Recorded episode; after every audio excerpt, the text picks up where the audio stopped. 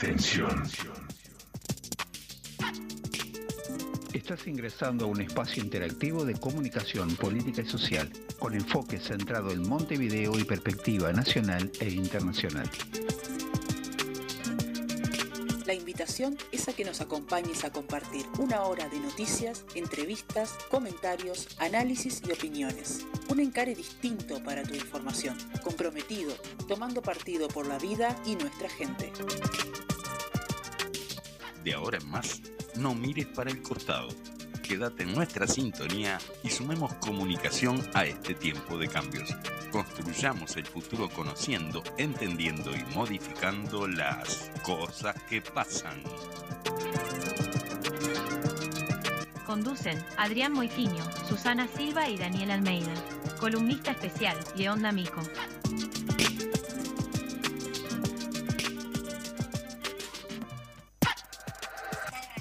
Muy buenos días a la audiencia, ¿qué tal? ¿Cómo están? Bueno, eh, arrancamos este programa número 8 de cosas que pasan en Montevideo y un poco más. CQP para los íntimos. Buenos días, Su, ¿cómo estás? Muy buenos días. Vamos a recordar entonces que tenemos este, las redes sociales, en Facebook, en Instagram y después dentro de un par de horas nos pueden escuchar por Spotify. Exactamente. Eh, el- los que están escuchando ahora en vivo nos pueden volver a escuchar como Exacto. para, si no querés sopa, dos platos. Dos platos, por si te faltó algo, si te perdiste algún te- dato. Sí, algo. sí, sí, este, siempre se puede repasar. Estamos, estamos a la espera de que en cualquier segundo llegue Adrián, que, que nos avisó que se le complicó la, la avenida. El frío hace que Dice, hace voy estragos. a llegar muy justo, más que justo ya. Más que ya- justo, ya- el que- eh, claro, justo ya, fa- ya falleció. Sí, ya, justo ya, ya, está frío. Claro. Bueno, así que está, decíamos que entonces tenemos las redes. Hoy es 29 de mayo, ¿verdad? Lindo día. Lindo día, sí. 29. ¿Qué te sugiere el 29? Ñoquis. Exacto, claro. Bueno, con ese disparador, ¿te parece de, de comentar algunas noticias?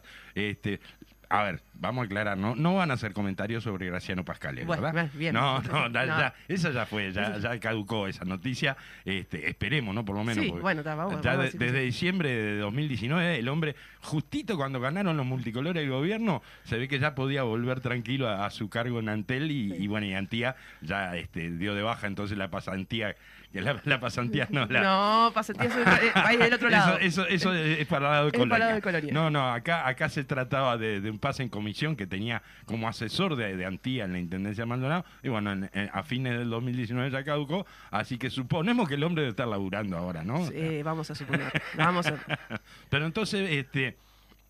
No vamos, como decía, a hacer, a hacer una lista de, de todos los ñoquis que pueden haber por ahí, digamos. Vamos a tratar ¿no? O de ser menos obvios. Exacto, sí, sí. Esos que solo aparecen el 29 solo para, para cobrar. Ahí va, es claro, por eso, por eso que, que se les dice ñoqui, ¿verdad? Digo que hay, hay gente que no lo sabe. Los ñoquis en, en la jerga de- de laboral, digamos, son aquellos que no van, no van nunca No. y caen el 29, sobre todo en los empleos públicos, ¿no? Sí, por supuesto. Este, así que bueno, De ahí surge. Exactamente. Entonces, en un, en un esfuerzo extraordinario de nuestro equipo creativo, este, no fuimos, no fuimos a lo obvio y este, empezamos a, a preguntarnos a ver por dónde podemos agarrar el tema de los ñoquis. Y digo, a- nos preguntamos, ¿con qué se hacen los, los ñoquis tradicionales? Con papas. Exactamente, eso fue lo que nos respondimos Exacto. correctamente. Correcto. Y bueno, empezamos a buscar esas cosas que pasan por estos tiempos y que bueno, nos pueden hacer exclamar. ¡Qué papa! Justamente hablando de los ñoquis, la papa. Así que bueno, ¿qué te parece si, si arrancamos con Bueno, eso? yo tengo una entonces. Dale. Este viernes el periodista Eduardo Preve publicó en su Twitter que hace unas semanas encontraron una vulnerabilidad crítica en la aplicación móvil Antel de Todos. A la miércoles. El problema ya había sido solucionado por la Telefónica Estatal. Bueno, menos mal. Pero Preve también retuiteó la información de un foro ruso Uh. en el que se ofrecieron a la venta los posibles datos de 5.000 clientes, clientes de Antel. Ah, qué lindo. No es la primera vez que pasa, ¿no? No, no, no. Y justo junto con esto recordamos que a fines de 2020 se detectó que la Dirección Nacional de Identificación Civil del Mm. Ministerio del Interior el robo de la información de 84.000 pasaportes electrónicos en su sistema de almacenamiento de datos. Ah, está, fenómeno. Digo, o sea que podemos concluir que qué papa que es robarle datos a las dependencias del Estado. Sí, sí, totalmente. Total- Una papa, se ve que sí, que cada vez está más fácil. Sí, no. sí, sí. Bueno, te, te- te cuento otra. Dale. La Asociación de Obreros y Empleados con APROLE este, y la empresa Láctea acercaron sus posiciones este viernes en el conflicto que tienen desde más o menos un mes atrás. Tras una bipartita, una, perdón, tripartita, Tripartita. seguro, en el Ministerio de Trabajo y Seguridad Social, duró más de seis horas esta reunión y se acordó una propuesta transitoria que las dos partes van a analizar hoy lunes. Hoy lunes, ¿sí? Sí, este, bueno, si, si las dos partes aceptan esa iniciativa, entonces mañana se firmará un acuerdo este, y la planta de Villa Rodríguez, este, que es donde se generó el conflicto, va a volver a operar, ¿verdad?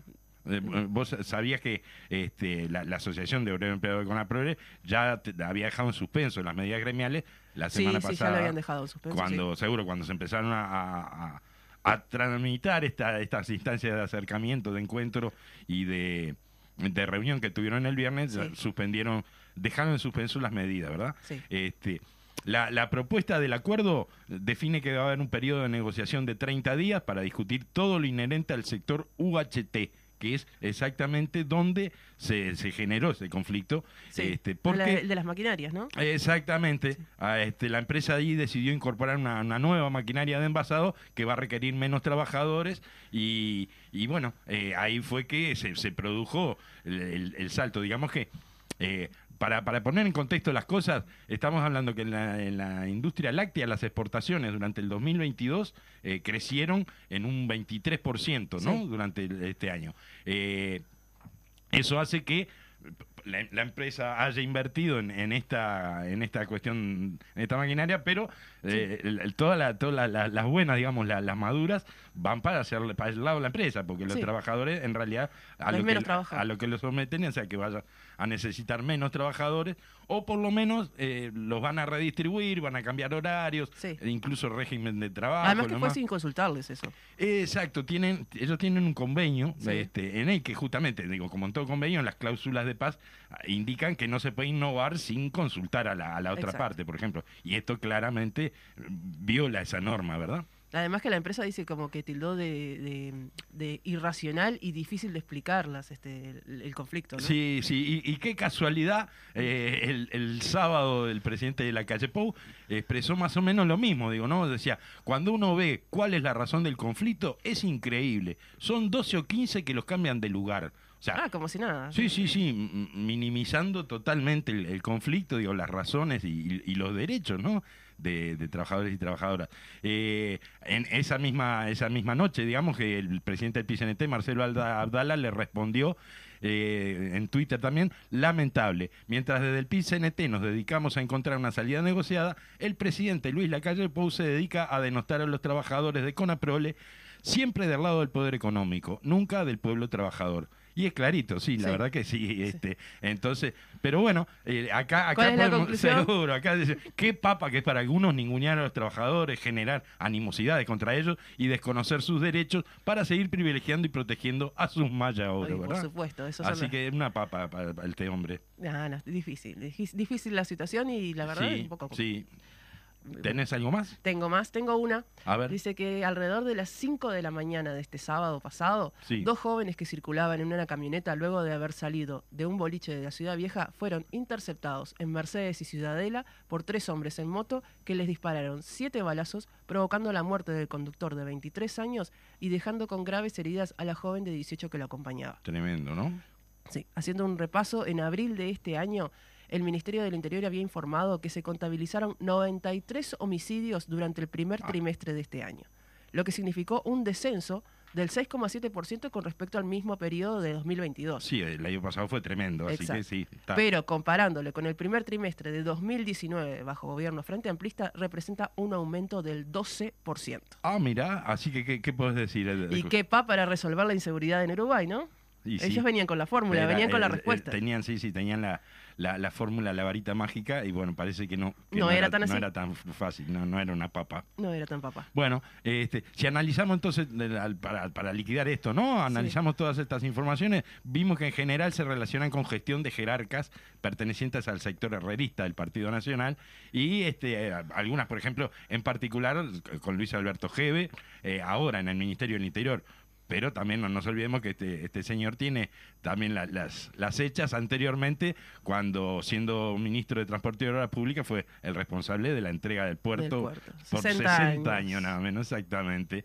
Así que bueno, este yo pensaba, ¿no? O sea, recordamos el programa pasado que, que hicimos una lista de, de- del desfile de renunciantes y renunciados que van de jerarcas este, durante estos tres años de gobierno, digo, y, y justamente que todos son pertenecientes a otros partidos de la coalición, o por lo Oh. menos a otros sectores de- del propio Partido Nacional, pero no, no, no, no del herrerismo. No del ¿no? herrerismo, ninguno. Así que este, eh, parece que es una papa realmente ser un inepto, corrupto, soberbio o estar siempre del lado de los poderosos en este gobierno. Sí, sos herrerista. Te sale gratis. Sí, sí, totalmente. Así que, bueno, y ni que hablar si te llamas Luis Alberto. No, ¿no? ahí ya está.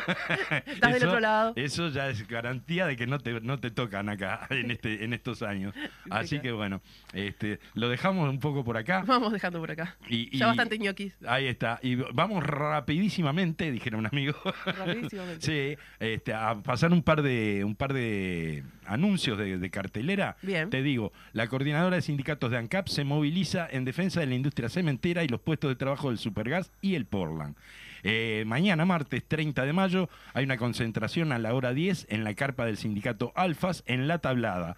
Eh, de allí la caravana irá una caravana hasta el edificio de ANCAP y después se marchará hasta la torre ejecutiva con cierre de, con oratoria a las 12 horas. Se recolectarán alimentos no perecederos para los compañeros y compañeras de los sindicatos del Supergas. Se contará con intérprete de lengua de señas Uruguay y se agradece no utilizar bombas de estruendo. Bueno, convocan una serie de sindicatos: SOCA, UTA, STA, STIC, FUESI, ZUNCA, UNRA, UAOEGAS, SUTSET, FANCAP y SUTCRA. Bien. Todas esas siglas que. Todo eso. Todas esas siglas. Bueno, y tenemos un cambio de fecha de la actividad este, que fue suspendida el miércoles pasado. Ahí va. Entonces, Nos movilizamos en defensa del agua, quedó para este miércoles 31 de mayo a las 17 y 30 horas. Hay una concentración en 18 y Ejido y se marchará hasta 18 y Andes. La crisis hídrica afecta a todo el pueblo. Reclamamos soluciones. Totalmente. Bueno, eh, convoca esto, Exacto. así que, este, bueno, ya nos vamos, ya estamos justito de tiempo para, para, para ir al, al- hoy también nuevamente la grabación de, de la columna. Que hoy no está en la mejor calidad, la verdad. Estuve escuchando. este, No, no, pero, pero, bueno, vamos a hacer lo que se. La gente, la gente es buena y entiende. Entiende, sí, porque los recursos a veces este, fallan. Exactamente. Así que bueno, le damos eh, los buenos días al Fede Lima y le pedimos entonces que nos mande el audio de la columna Apunte de nuestra historia.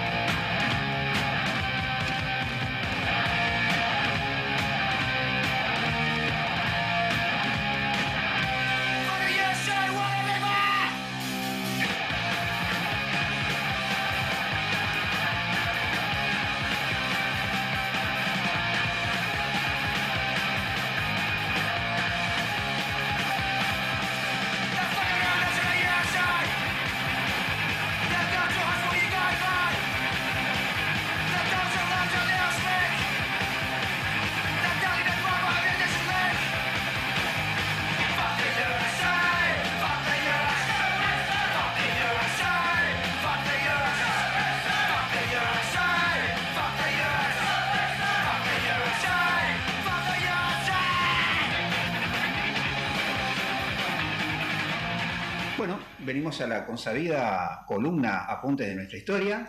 Bienvenido, este, León, ¿cómo andás? Buenos días, Adrián. Muy bien, por suerte. Y bueno, vamos a. Hoy vamos a estar cerrando el Bien. proceso, este ciclo de columnas sobre el Congreso del Pueblo, Ajá. con algo que por ahí es lateral, capaz que no se recuerda mucho. De hecho, yo no lo tenía dentro de.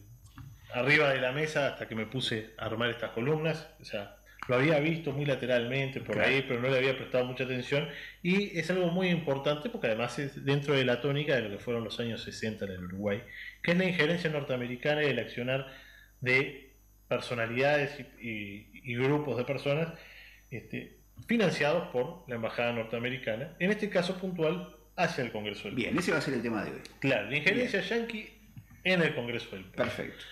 La cuestión es que días antes, o sea, los días previos y durante la realización del Congreso propiamente dicho, o sea, en agosto del 65, en Montevideo aparecieron, dice ah, en las crónicas de la época, las crónicas periodísticas, tapizado con el siguiente panfleto o volante, que, es, eh, que tenía como título Mensaje Revolucionario del Congreso del Pueblo. Mira. Tomá pa' vos.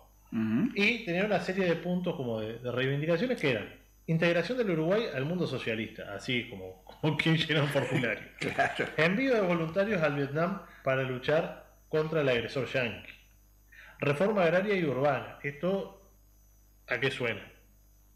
Sobre todo la, o sea, agrario y urbano era algo muy de lo que se estaba haciendo en Cuba en ese Claro. momento.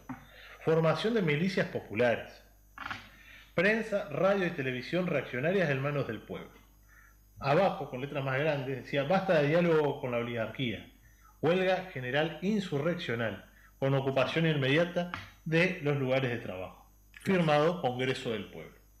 Uno ve esto y piensa, o por lo menos a mí se me dio por pensar que si yo quisiera llevar adelante todas estas medidas, lo último que podría hacer es publicitarlo. Exacto. Sí, sí. Porque o sea, si vos estás, este, tenés, pongamos que tenemos eh, aspiraciones de- hacer todo esto, aspiraciones revolucionarias inmediatas como lo que plantea acá, y lo que hacemos es divulgarlo por el país, o por lo menos por Montevideo, Claro. y juntás a toda esta gente que quiere hacer esto en un lugar públicamente, eh, hay que ser medio tarado, porque en realidad te van a venir y te van a llevar preso. Por lo menos ¿estás? sospechoso. Sí, escúchame, pero vos no podés hacer una revolución y publicitarla eh, públicamente eh, con la gente. O sea, es algo público el Congreso del Pueblo.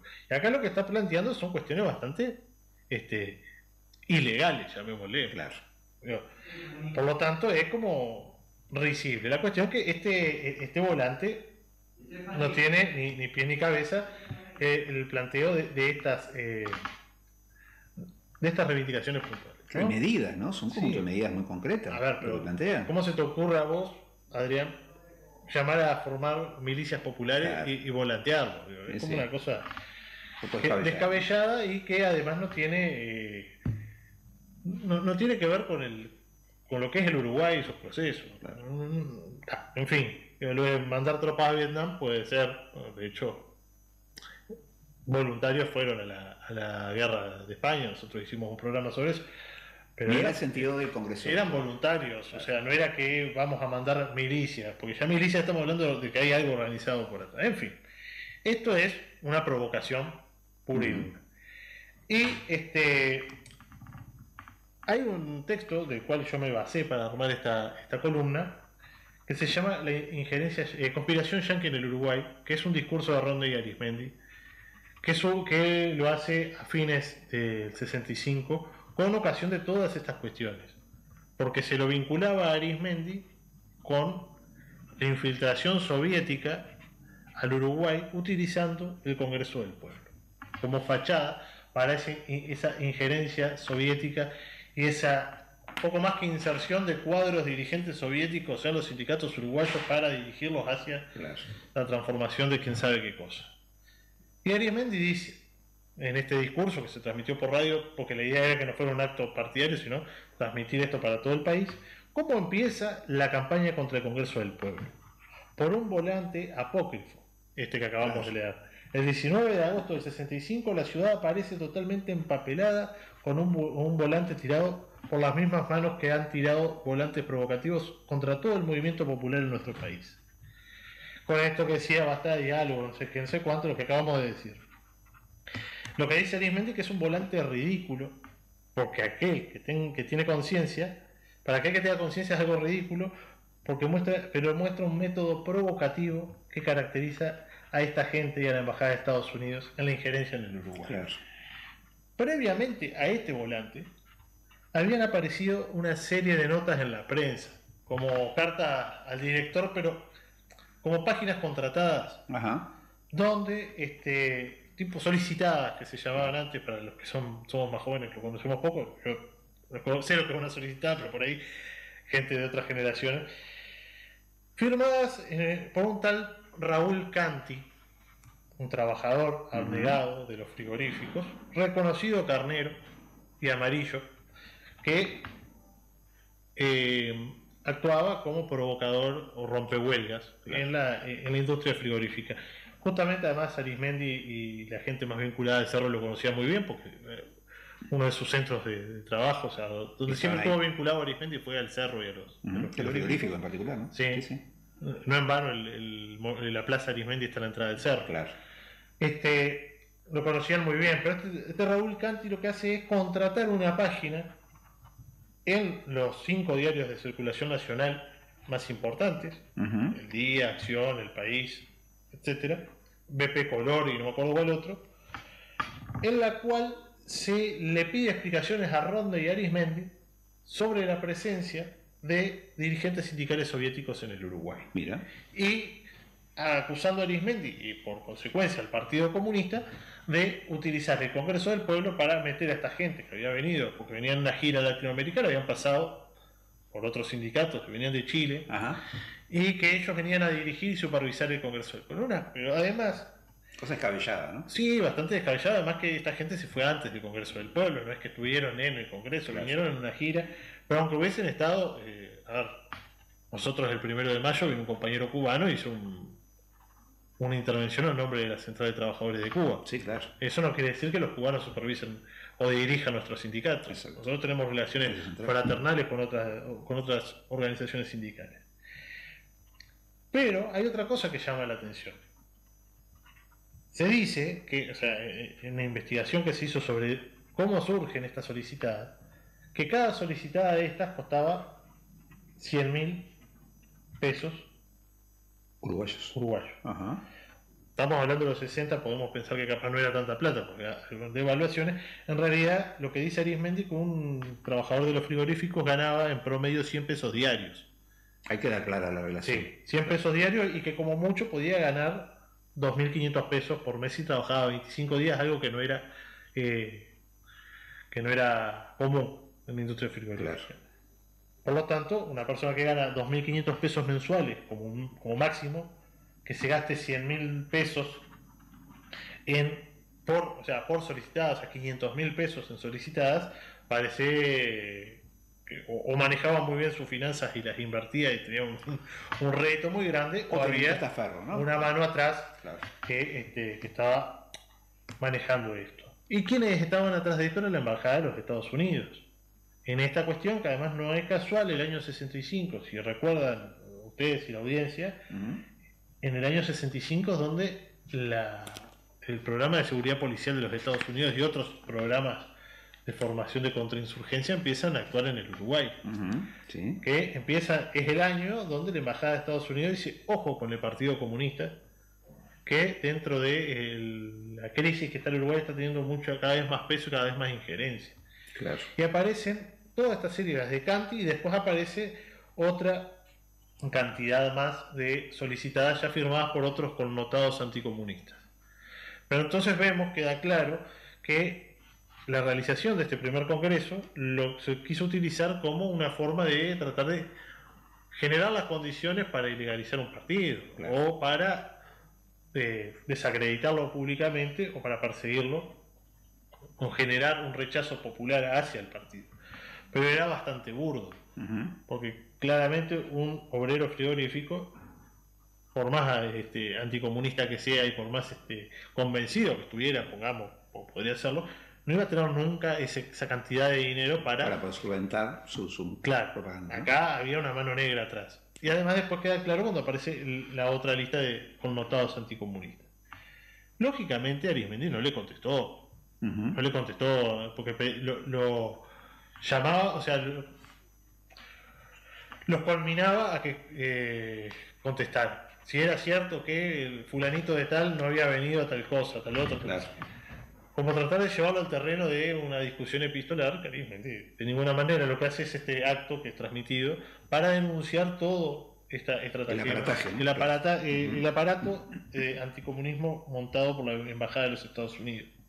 Que además está en el medio de un momento, y ya con esto vamos a ir cerrando, eh, donde en América Latina hay ruido de sables continental. por ejemplo. Claro. El ruido de sables hace referencia a que este, los movimientos militares y los golpes de Estado gorilas, como se le decía en ese momento, estaban a la orden del día. De hecho, se había dado el golpe de Estado en Argentina, el de Onganía, Claro. y teníamos a Costa Silva en Brasil, que era como el ministro de Defensa, que habían hecho un acuerdo, fíjate Adrián, donde se decía que las fronteras habían, las fronteras territoriales habían caído y habían sido sustituidas por fronteras ideológicas. Qué salado, ¿no? Por lo tanto, eh, a- al haber caído las fronteras, los límites naturales o artificiales de los países para ser sustituidos por fronteras ideológicas, esta, eh, esta, este postulado lo que dejaba abierto era que, por ejemplo, que si en el caso que el Uruguay hubiese tenido un cambio de gobierno hacia la izquierda, la posibilidad de dar un golpe de Estado una invasión. Una intervención. Sí, sí. Lisa y llanamente intervenir militarmente en el Uruguay. Algo que hoy nos puede parecer una locura, pero pensemos que eh, o sea, en el 71 estaban apostados en la frontera, en el plan 72 horas, que era lo que le iba a llevar a controlar, Intervenir. intervenir claro. Uruguay. Entonces, este, en el medio de todo eso aparecen estas provocaciones. En el medio de todo esto, eh, la embajada yanqui, además de dice Arismendi, gastaron 500 mil pesos en- eh, eh, para, para tratar de ensuciar a mi persona, nunca pensé que valía tanto. Este, y, y bueno, este, además de esos 500 mil pesos, lo que se está generando es una suerte de sentido común Claro. popular que fuera proclive a un golpe de Estado. De hecho, durante todos los 60, el golpe, la posibilidad de un golpe de Estado gorila estuvo, Estuvo presente. estuvo presente, está Echegoyen y otro montón de gente, en- incluso aquello que siempre se dijo que no dieron un golpe de Estado antes porque no habían encontrado un golpista que Claro. estuviera a la altura de lo que ellos esperaban. Claro. Y otra cuestión que es bien importante es que Arismendi contesta después de que termine el Congreso del Pueblo. Porque Bien. con estas acciones lo que se quería hacer era vincular al Partido Comunista con el Congreso del Pueblo, que obviamente eh, eh, sería so- solo un niño que no sabe nada puede pensar de que no había comunistas ahí, porque Claro. comunistas estamos Que es otra cosa. ¿no? que estamos eh, dentro de los sindicatos, estamos en nuestras organizaciones, militamos hacia allí, pero querían llevar al Congreso del Pueblo como una fachada del Partido Comunista. Y por eso se, en vez de, de emplazar al Congreso en su conjunto o dirigir esas notas al Congreso, las dirigen al principal dirigente del Partido Comunista. Para su vínculo, ¿no? Y Arismendi, muy inteligentemente, contesta después, meses después de haber culminado el Congreso, por esta cuestión de este, no caer en las provocaciones. Claro. Pero creo que por acá podemos ir cerrando. Bien. Me interesaba traerlo porque estas cuestiones a veces nosotros nos olvidamos y no fue hace tanto tampoco que pasaron. Y son acciones que pueden seguir dándose este, que ser parte de la memoria. Claro, y de otra manera, hoy no, Claro. no tiene mucho sentido largar un volante, pero hoy por las redes se puede hacer algo parecido a lo que habíamos visto al principio de este Otra darle- forma de descrédito. claro, ¿no? de, de tratar de, de desacreditar un movimiento popular muy grande, dándole este, como, como que van a hacer la revolución o tirando unas reivindicaciones tan descabelladas que solo Desvirtuando un el tonto sentido puede pensar de la discusión. ¿no? de que realmente el fin del Congreso del Pueblo era generar milicias populares y este, integrar al Uruguay al mundo socialista, así como Claro. quien este, se hace socio de un club. Así Bueno. que, bueno, por acá me parece que podemos ir culminando con, el, con la columna de hoy. Muy bien. Y bueno, este, y volveremos con otros temas. ¿Cómo no? Y nos vamos a los anuncios comerciales de la emisora. Muy bien. Muchísimas gracias, León. Abrazo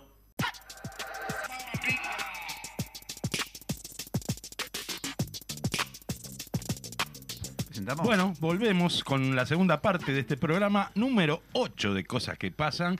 Y como siempre, le damos la bienvenida a Adrián. Adrián, Muy buenos días, Adrián. ¿Cómo estás? Muchas llegó gracias, hace- muchas llegó hace un gracias. Llegó un que ser ratito, sí. justo, y se mantuvo ahí calladito como, como gurí. Como corresponde. Como No Guri que no llega tarde. No hay que interrumpir y molestar y tampoco dar excusas. Así que- bueno, así que ahora, ahora laburá y contanos, contanos entonces de qué va Bueno. esta segunda parte. Bueno, hoy contamos una vez más con la presencia del director de la División de Asesoría y Desarrollo Municipal y Participación, Federico Graña. Bienvenido, Fede. Este, ya es de, de nuestra casa y tenemos un montón de temas que pero pero en realidad vamos Tenemos a como plantearle para algunos. cuatro programas Sí, ¿no? sí, sí. En, la guía que hiciste. La, la can- la cantidad de, puntos que hay es como para hacer varios Sí, programas sí. y siempre tenemos ese debe con, con, este, con Federico. Pero bueno, capaz que lo más inmediato es arrancar una breve evaluación de los cabildos que terminaron hace muy poquito, Fede, ¿te parece? Sí, como no, primero buenos días a todos y todas. Buen día, muchas Eh, gracias, bienvenido y muchas gracias por, por venir siempre. ¿no? No, gracias a ustedes por la invitación.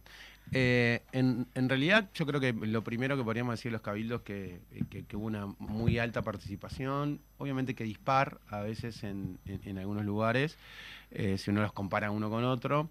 Eh, esa alta participación yo central- los centralizaría en tres o cuatro experiencias que fueron muy buenas, A ver. que, que tiene que ver con el, el destaque de varios consejos vecinales sobre el trabajo que venimos implementando en conjunto con los municipios, con los consejos vecinales, desde la asesoría, con, en este caso, el Departamento de Desarrollo Urbano, en lo que tiene que ver con el proceso de cambio de iluminación de Montevideo. Ajá. Y sobre todo de la extensión, ¿no? Porque el cambio, es- es- es mu- cuando digo que es muy fácil, hay una bombita de, de- de un, de, un tema y pasa a ser una un bombita LED. otro, ¿no? Claro. ¿no? En en realidad ya está ubicada y, y no hay mucho espacio para la toma de decisión. Pero sí la definición que, que surge de la propia intendenta fue que había un proceso de, de 5.000 luminarias nuevas de Ah, extensión claro. que, que en realidad había que definir dónde iban a ir. Claro, claro. Eh, la primera meta era que ningún asentamiento de Montevideo estuviera sin luz. Eh, eh, ese fue el objetivo. Entonces, la mitad de esas luminarias van dirigidas a asentamientos que no tenían luz o que parte del asentamiento no tenía luz. claro. Eh, en otro nivel era a zonas, yo diría, más formales, de a- algunos barrios que quizás una cuadra, una zona, por distintas razones, o no tenía luz, o fue, este, o fue creciendo el barrio, Claro. y, y bueno, era necesario que, que existieran luminarias también, y ahí definirlos con, las, con, con vecinos y vecinas, y por otro lado, espacios públicos que no tuvieran la luminaria necesaria.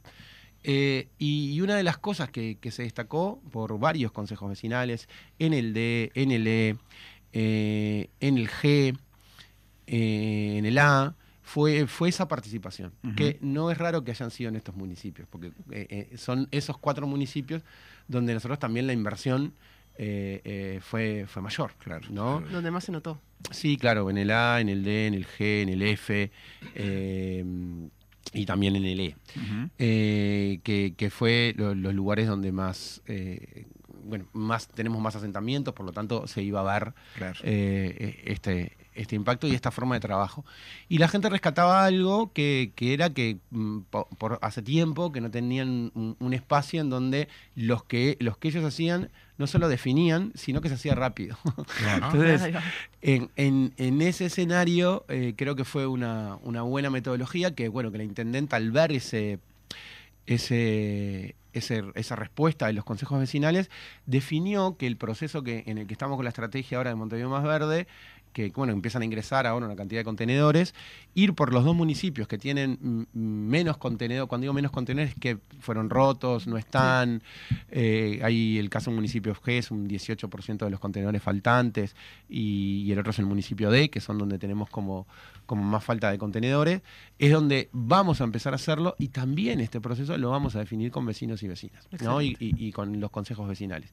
Más allá también de otro cambio que, que tenemos que ver en la práctica con ellos y ellas, que es eh, de nada sirve poner un contenedor si pertan- permanentemente es vandalizado. Exacto. Entonces, por lo tanto, ahora que tenemos estas condiciones con las que, que generó el cambio de estrategia, Mm. que es no recogemos de la misma manera eh, en, en todos los lugares, nos permite también trabajar con vecinos y vecinas que, bueno, capaz que ahí no hay que poner un contenedor, porque si no esa inversión se va a perder. Claro. Lo que sí tenemos que hacer es pasar a la recolección con los motocarros o, o- o- o en horas definidas y, y- y, bueno, que la gente modifique eh, bueno, la forma de disposición de residuos. Y, y creo que esa construcción de construir el sistema con la gente y que la gente entienda que si no está es porque cambia la forma de recolección, bueno, es algo que nos puede ayudar a, a- a tener una ciudad mucho más limpia. Entonces, pongo esto como ejemplo, podría Claro. hablar mucho más Sí, sí. con respecto a los cabildos, también hubo un momento ahí como de debate y discusión, fue que modificamos la participación de la Intendencia, usualmente era un saludo, Sí. eh, y esta vez nosotros hicimos un informe de todo lo que trabajó la, la Intendencia en, ese en cada uno de los territorios. Ah, mira qué bueno. Excelente. sí. Que también, eh, eh, y esto fue construido y, y discutido con, con alcaldes y alcaldesas en, en- en esta situación.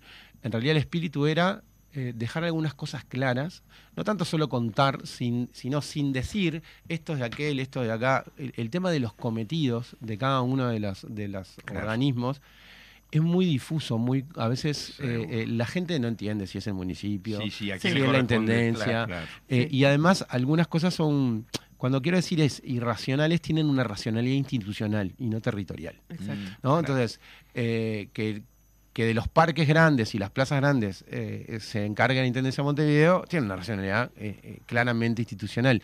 Pero para el vecino está ahí, está en su barrio. Es su plaza, Entonces, eh, por lo tanto, se marea cuando con- los que más conocen también que la existencia del, nivel de- del tercer nivel de gobierno, que no son todas y todas los montevideanos, se marean. Entonces, el- Sí. el re- eh, esta co- y, y sienten a veces que hay un pasamano de no, esto no es de la intendencia, esto es del municipio. esto y en realidad el rol de cualquiera de las dos instituciones no es esa respuesta. De- debería ser el, el- el- el acompañar, el orientar correctamente y también aportar parte de la solución a esa respuesta, aunque no sea de tu competencia extrema. Claro. Eh, un, una- un caso así clarísimo ha, ha sido que, bueno, que con esta discusión que han tenido desde la oposición sobre algunas inundaciones, lo más fácil que podría haber hecho la Intendencia de Montevideo es decir, no es responsabilidad de la Intendencia de Montevideo Exacto. porque todas las alcantarillas son responsabilidad de los municipios. Sí. Y bueno, no, no, dimos esa respuesta. Claro. Que eh, lo que hicimos es trabajar ahora en conjunto con los municipios y bueno, donde no está esa limpieza hecha, nosotros estamos limpiando. Eh, y- pero a eso voy de cómo debe ser la construcción entre distintos niveles de gobierno y, y no, y, y no en en una y no desde un lugar de lavarse las manos y las Claro. responsabilidades del otro Claro. porque afecta a los montevideanos y montevideanas. Exacto, porque en definitiva el, el afectado o la afectada es el, el vecino o la vecina, más allá de esas eh, eh, eh, rispideces o, o- o- o pasada de, de responsabilidades, ¿no? O sea, lo que, lo que la gente quiere son soluciones y está buenísimo que, que se encare Sí, así. a mí me pasa, yo lo veo este, de, de- de primera mano, yo soy del municipio de, y me ha pasado de que llamás al motocarro y en los 20 minutos ya están limpiando. Entonces, y- Claro. y son, son cosas que la gente lo nota. Dice, sí, la verdad que la respuesta de la respuesta de la intendencia, sí, la respuesta del municipio. Digo, ¿De dónde viene esto? Bueno, ah, no, no, no sé. Yo sé, Claro. sé que llamo y acá me solucionan. ¿Está? Claro. Está, Respuesta eso sí. rápida, ¿no? Exacto. Sí, sí. Fede, ¿tenemos elecciones ahora próximamente de consejos vecinales? Sí, sí, en, en- ahora en, en julio ya empieza, no, perdón, en, a- ¿en julio o en agosto, me. Agosto. En agosto empieza, no, porque en julio es otra fecha. En agosto empieza el proceso de, de inscripción eh, y sí, estamos invitando a, a montevideanos y montevideanas a que se sumen a participar de, de este proceso. Que también queremos darle, yo en la última reunión que tuve por otro de los temas que está ahí, con, con varios concejales y, y concejalas vecinales de Montevideo, me empecé a dar cuenta de unas cosas que tenemos que empezar a discutir A ver. del, del punto más, del punto de vista más político y, y digo subjetivo. Y cuando digo esto político y subjetivo no hablo de lo político partidario. Sí, claro. Sí, sí. Una de las situaciones que se ha dado, eh, y esto es en mi corta experiencia en esto, pero más allá de que conozco el proceso, eh, pero esta vez lo veo desde adentro, eh, creo que es el- una mala interpretación de las capacidades que tiene un consejo vecinal. ¿Por qué? Porque lo que terminó sucediendo es que hay algunos actores que se transformaron o en gestores Ah, de vecinos y vecinas o una mezcla entre especie de representantes eh, como un diputado, por llamarlo de manera, o un edil eh, en, en- en, bueno, en el barrio, en la Claro. zona. Y en realidad, eh, sin ninguna crítica a cualquiera de estas dos instancias, el rol del consejo o del concejal vecinal es otro. mm. Claro. El rol del concejal vecinal, en realidad, cuando uno lo empieza a pensar, es del organizador o organizadora. ¿No? El de tratar de tejer todas las redes posibles, primero que hay, o, to- o todos los nodos posibles que hay, va. tratar de tejerlos y hacer una red. O, eh, mm, por otro lado, eh, el generar en los espacios donde, no, hay, claro. niveles de organización, organización, para que los vecinos demanden de otra manera, eh, puedan generar una agenda y a su vez vayan tomando decisiones. Porque la toma de decisión en realidad es una forma de administración de poder. Por más que una cantidad de gente le, le- le moleste la palabra, pero en realidad lo principal de los procesos de participación es que la gente empieza a tomar decisiones. Y cuando uno empieza a tomar decisiones, tiene que valorar las situaciones. Y para tomarlas desde un punto de vista racional y correcto, a su vez de valorarlas, tiene que marcar prioridades. Y eso hace que cualquier decisión que se tome, cuanto más colectiva sea, en realidad va a tener más respaldo, porque, Claro. porque el proceso eh, lo que te permite es que mucha gente haya hecho esa eh, valoración de prioridades, porque los recursos son finitos, siempre son Siempre, finitos Siempre hay que elegir. aunque expandas y expandas y expandas la capacidad de, de- de adquirir más recursos, siempre van a ser finitos y siempre uno va a tener que priorizar eh, la inversión que hagan distintos temas. Y, y lo planteaba, y yo, varios vinieron a- después que dije eso a decirme que no se habían pensado así. Claro. Y, y en realidad creo que es parte de cómo nosotros debemos transmitir de cuál es ese rol.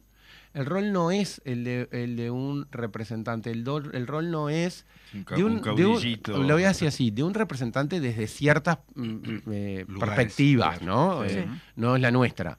Pero eh, en realidad ese rol de que es el que le soluciona al otro y en el que el otro terceriza las decisiones. Exacto. Entonces yo te puse ahí, entonces como te puse ahí, vos me tenés que Manejate. ordenar, manejate y me tenés que ordenar todo. Sí. Y eso también es una cosa muy injusta de un lado para el otro, ¿no? Porque ni la persona que tomó esa responsabilidad es responsable de todo lo que sucede, Claro. ni va a tener la capacidad de cambiar la realidad del espacio que sea, de un barrio, de una ciudad, Por sí solo. de un pueblo, de un país, Sí. de, de lo que sea, por sí solo. Es imposible, ¿no? Eh, y además, bueno, generamos problemas en, en- en- en- esas personas también, en las personas que toman o tomamos decisiones muy seguidamente porque uno se va aislando eh, en ese proceso y en realidad tiene que ver con estos mecanismos que, que creo que hay que pensar cada vez más mm, eh, como para profundizar. Entonces, en ese sentido, yo creo que est- estas cosas que estamos haciendo, que no son muy grandilocuentes, pero que empiezan a tejer ese vínculo de, de toma de decisiones a pequeña escala, pero que en realidad le transforman la realidad en el barrio, porque Sí, una que- cosa es que- estar sin luz, otra cosa es estar con luz, Que es el objetivo. eh, ¿no? eh, que, que es el objetivo final, en realidad abren la puerta para otras cosas, ¿no? Porque abren la puerta que la gente vaya poniéndose cada vez objetivos un poco más altos, Mm, Exacto. claro.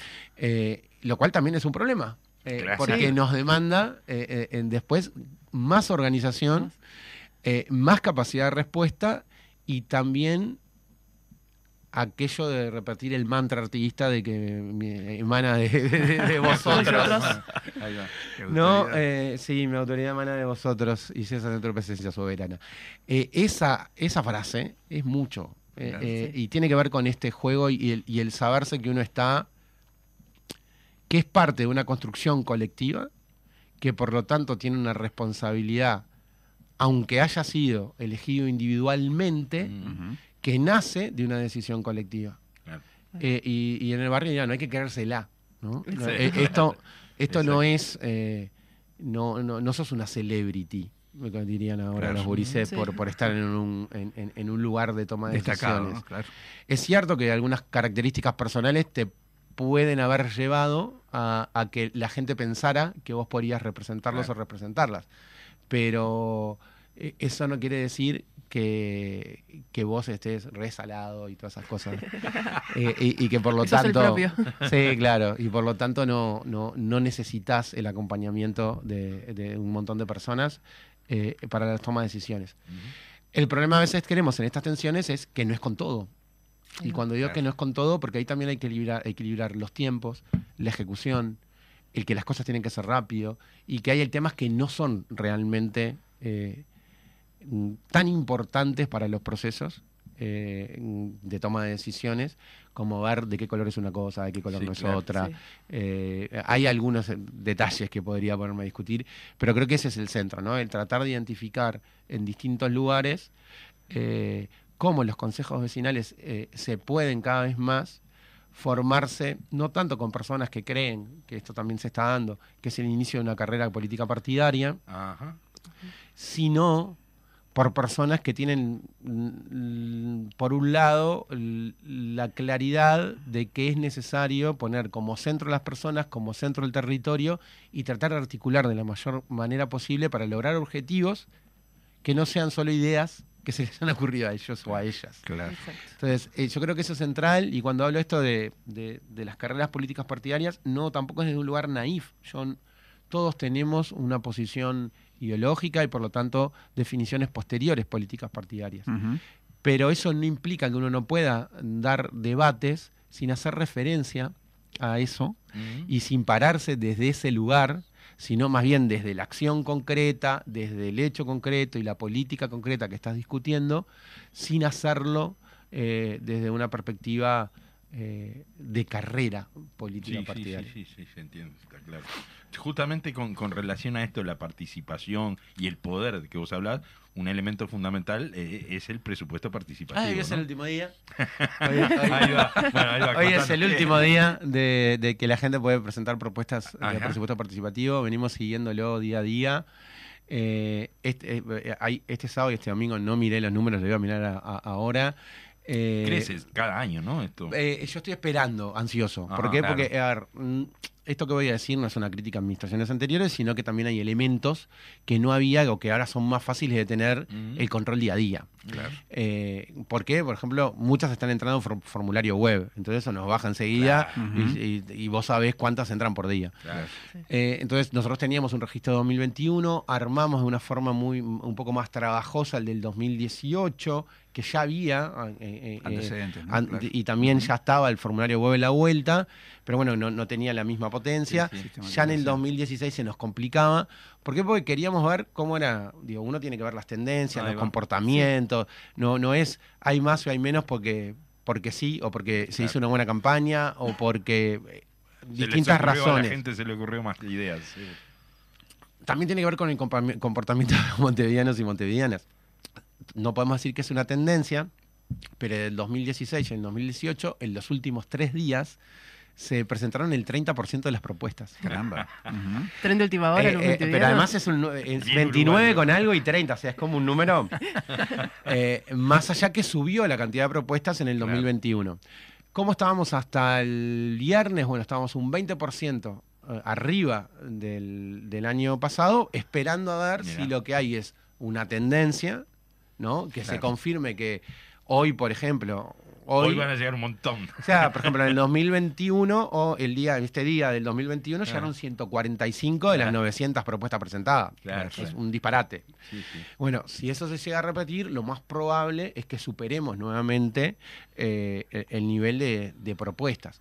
Y también ahí hay un elemento que es como muy importante, que no solo en la presentación, el cómo ir trabajando algunas propuestas para, para poder tejer. Porque en esto que decíamos, bueno, hay un espacio público, pongamos que esta mesa fuera una plaza. Ajá. Y estamos nosotros cuatro, que además eh, vivimos cerca, uno enfrente, otro no sé cuánto, y, y ni siquiera nos sentamos a hablar, pero hablamos con otros de cada uno. Y hay cuatro propuestas para esa plaza, Sí, Mm. claro. que entre ellas compiten. Sí, y claro. por lo tanto, lo más probable es que no salga Ninguna, ninguna. Entonces, ahí hay un trabajo, que es un trabajo en el territorio, en este caso de los EPZ, los espacios de planificación zonal, Ajá. eh, que bien orientados te permite que todas esas cuatro propuestas se transformen en una, En eso, una con más potencia. que claro. tenga capacidad de, de poder salir, por Claro. un lado, esto es en- en- en- ahí como una visión más electoralista, Sí, sí. Ujú. pero por otro lado, empezar a tejer con esos vecinos esto que hablábamos hoy, organización. Organización. ¿no? El- no es necesario Y acuerdo, competir. Claro, organización a través del acuerdo. Claro. Entonces, en, en ese escenario hay mucho trabajo también en eso, de que se presentan por ustedes y bueno, se van atando, se van, eh, eh, se van mm, podríamos tener un mayor número, pero bueno, lo mejor también es la calidad de, Exacto. de- de las propuestas Sí, que sí, tenemos, eh, el sostén que sostienen y la pertenencia eh, eh, que la gente luego de que esa propuesta se presenta, pasa todos los requisitos, pasa a votación y es votada, si, lo, si, si fue parte de un proceso mucho más colectivo, el, sentido de pertenencia es mucho mayor. Exacto. Entonces, eh, en ese escenario hay un trabajo ahí de, de los equipos sociales de los municipios, de los centros comunales zonales, que se acompaña desde la unidad de participación, además con una decisión política clara que, que- que se enmarca en todos los otros temas anteriores y en este también, eh, que, que, bueno, que la unidad de participación teníamos un tema con esta de la generación de los municipios. Los municipios son organismos autónomos y no son el cuarto nivel de gobierno, que depende de, Mm. por llamarlo de alguna Claro, manera. Está bien la diferenciación. Eh, Está bueno. Porque lo que ha pasado muchas veces es que con la aparición de los municipios, como que el- el- los consejos vecinales están subsumidos a, a- a los temas eh, municipales. Municipal, claro. Y deberían de pasar por el municipio para poder plantear. Y eso no es así. Ajá. Eh, entonces, el poder tejer de esta manera más compleja, con todo moviéndose, lo departamental y lo territorial, eh, con temas obviamente que departamentales, eh, el, el tratar de generar eso, necesitábamos un- una presencia de los equipos departamentales más fuertes en territorio. Mm. Y bueno, hoy en diálogo con la intendenta, entraron hace unos meses ya, eh, tenemos un equipo social mucho más fuerte que nos permite eh, aportar desde el gobierno departamental con las políticas departamentales, fortaleciendo los espacios de participación del territorio. Claro. Esto es no compitiendo, obviamente, con los equipos sociales que existen, sino potenciando y eligiendo temas que son claramente Claro. departamentales. Para que no exista ninguna posibilidad de, de generar un conflicto. eh, De competencias, digamos. Sí, de, com- sí, de competencias, eh, estrictamente hablando, pero que también se trasladan a la competencia del específica punto de vista lugar, claro. de, de, de, Yo- uno yo- parecer más Yo coloquial, quiero ser ¿no? Seguro, y yo quiero sacarme cartel con esto también, ¿no? Debe pasar también a veces en algunos lugares. Sí, bueno, o es mi responsabilidad, entonces lo tengo que hacer yo, vos dedicate a lo que Claro. tenés que hacer, o yo lo puedo hacer más rápido, eh, que vos, no, hay una cantidad de cosas, de Sí. qué organismo, qué institución responde mejor y más rápido, y, y- y- y bueno, y eso no, no, no puede ser. En Claro, realidad tendríamos claro. que ver cómo se complementa eso, porque uno atiende una parte y otro atiende otra, y la respuesta general va a ser mejor, porque no hay, no hay cuadros técnicos y políticos, eh, todos trabajando en el mismo tema, superponiéndose. Sí, claro, claro. Entonces, en, en ese escenario, eh, creo que este aporte que nosotros estamos haciendo en, en- en general es, es como muy positivo. Y Bueno, y ahora después esperando de qué tipo de propuestas va a haber. Claro. Eh, y también por otro lado, como muy contentos con el, con el nivel de ejecución. Ajá. Nosotros eh, vamos a lograr algo que, que, lo voy a decir así, y tampoco es ni crítica, sino tiene que ver con un análisis concreto de cómo fue la, ejecución. Claro. Estamos haciendo todos los esfuerzos para lograr algo que sería histórico en, en- en el presupuesto participativo, que en el momento de la elección el 80% de las obras que estaban en el 2021 estén por lo menos adjudicadas y un Ajá. 60% casi ejecutadas o en ejecución. Claro. Y eso es un esfuerzo enorme, es un esfuerzo enorme de los equipos de la Intendencia, pero también de los equipos de los municipios, y también una apuesta eh, de, de la Intendenta de Montevideo, porque nos permitió entrar en este fideicomiso en Montevideo Se Adelanta. entrar con las obras de- del presupuesto participativo. Ah, Porque además de, los tiempos de ejecución, están los tiempos de los recursos. claro. Eh, eh, entonces, tener toda esa plata en el mismo año para poder hacer ah, es parte de Sí, una negociación jugada, ¿no? que Claro. tiene que ver con la demanda de la propia Intendencia. Está bárbaro, está bárbaro porque además la gente ve que se concretan Sí. sus, sus ideas, sus... Y eso es una es un círculo virtuoso, porque si vos viste que algo que se votó ya está haciéndose, en realidad vas a tener más confianza y por lo tanto vas a seguir proponiendo más. Y por lo tanto te vas organizando más, porque cada vez vas a precisar Sí, cosas sí. más ¿Ves que complejas? Claro, pero más funciona, complejas digo, ¿no? y, y vas a tener horizontes más amplios. Yo siempre digo, cuando uno va un pasito, es como en la calle, hasta que llega a la Rambla, como yo Mm. Jorobando, y ahí en la Rambla te querés matar porque el horizonte es enorme. Pero es eso, tu horizonte se va ampliando, ¿no? Entonces, Ajá. Vos vas a- avanzando y entonces vos vas, ves que tu horizonte es más amplio y también la toma de decisiones es más compleja, Exacto. pero es más desafiante. Entonces, Sí. eh, eh, en duda. ese escenario vos vas creciendo más y, y podés crecer más como colectivo. Esto se va a votar junto con los consejos vecinales, ¿verdad? Sí, se La- vota junto con los consejos Ahí vecinales está. en, en noviembre. En noviembre. Pero ahí va. venimos después más para Ya, noviembre. Por supuesto. Sí. Va a ser Ya algún otro venimos. detalle. Sí, Vas a sí. estar de nuevo por acá, su- seguramente. Decime una cosa, cambiando un poco ya de tema y para el final. Decinos rapidito, cosa que debe ser contradictoria con lo que te voy a preguntar, ¿cómo está el tema de, de los 300 años de Montevideo? Bueno, terminamos una, una etapa que fue el de, el, de, el de poder primero intercambiar con consejos vecinales, con comisiones que armamos. Ahora vamos a hacer, empezamos el proceso de evolución. Mm, eh, y, y también, de, porque esto va a ser una construcción permanente, digo, Sí, porque lo que, claro. lo que armamos fue los grandes ejes, teniendo en cuenta una cantidad de acciones que va a la gente, de que, que, que- que, bueno, que se van a hacer a la gente. Voy a anunciar alguna, no para que la intendenta me va a matar. no, bueno, pero eh, no, no voy a anunciar concreto cómo se va a hacer. Pero bueno, hay algunos ejes que, que- que surgieron con mucha fuerza, que son, eh, por ejemplo, uno tiene que ver con la recuperación de la memoria de la ciudad. Ah, mira, Sí. Eh, y de los barrios y de las personalidades de los barrios qué bueno. y, y- y del reconocimiento a algunas personas. Eh, y bueno, va a haber un trabajo, cuando digo potente, es muy potente Mirá, en ese tema, eh, con una inversión importante y con un equipo por fuera de la Intendencia de más de 30, 35 personas vinculadas a la academia Ajá. en territorio. A eso sumémosle una cantidad de expertos que van a ser unos 15 a 20 más, que van a escribir ah, eh, eh, cosas Sobre. específicas sobre Montevideo y a su vez en el entorno unos 40, 50 más Ajá. que van a ser parte de la publicación más importante que, que va a ser la Intendencia. Bueno. Ese es solo con uno de los ejes y va a haber Sí, muchas claro. cosas más. Bien. Hay cosas vinculadas a celebraciones en los barrios, en que la fiesta no sea...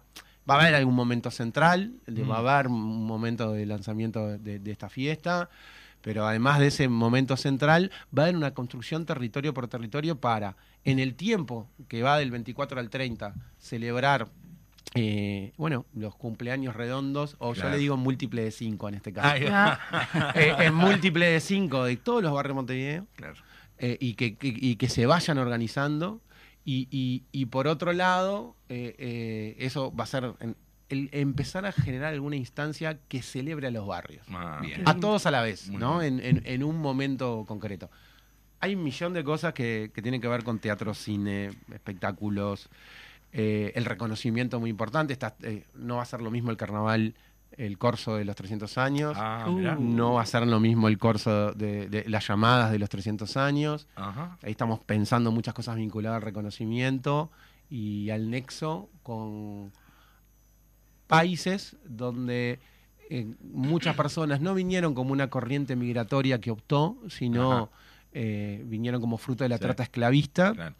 Eh, igual su resiliencia los dejó armar una vida y son parte, pero así, esencial claro, de la construcción cultural, política y social de Sí. nuestro país, como, como es la comunidad afro, que, que bueno, que, que todavía le debemos muchísimo Sí. y, y también tenemos que empezar a contactar, no solo de Europa, eh, eh, vi- la inmigración, vi- digamos, no vinieron solo. Claro. de los barcos, sino hubo gente que no tuvo En la opción barcos, y eh. en otros barcos y en Eh. otras condiciones eh, vino a estas tierras. Entonces, Mm. el, el tratar de conectar de donde son los ancestros, ancestros de esas personas, creo que es una, es una deuda que tenemos con muchos uruguayos y uruguayas. Muy Me bueno. encanta. Bueno, bien, gracias, Fede. Estuviste impecable. Dejaste pila de cosas que te vamos a, a seguir preguntando más adelante. Iré viniendo, iré Otro viniendo. día. Ahí va. Así que bueno, bueno, nos quedamos sin tiempo. Sí, Eh, cerramos. Gracias, Fede, de verdad, por, No, por estar con por nosotros. Este, y nos Y nos vamos. Ahí Nos está. vamos. Nos vamos. Hasta el próximo lunes. El próximo lunes. Gracias.